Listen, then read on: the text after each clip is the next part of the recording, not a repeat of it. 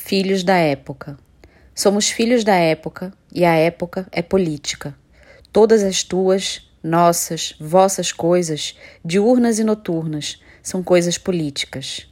Querendo ou não querendo, teus genes têm um passado político, tua pele um matiz político, teus olhos um aspecto político. O que você diz tem ressonância, o que silencia tem um eco, de um jeito ou de outro, político. Até caminhando e cantando a canção, você dá passos políticos sobre um solo político. Versos apolíticos também são políticos, e no alto a lua ilumina, com um brilho já pouco lunar. Ser ou não ser, eis a questão. Qual questão? Me dirão. Uma questão política. Não precisa nem mesmo ser gente para ter significado político. Basta ser petróleo bruto, ração concentrada ou matéria reciclável. O mesa de conferência, cuja forma se discutia por meses a fio, deve-se arbitrar sobre a vida e a morte numa mesa redonda ou quadrada.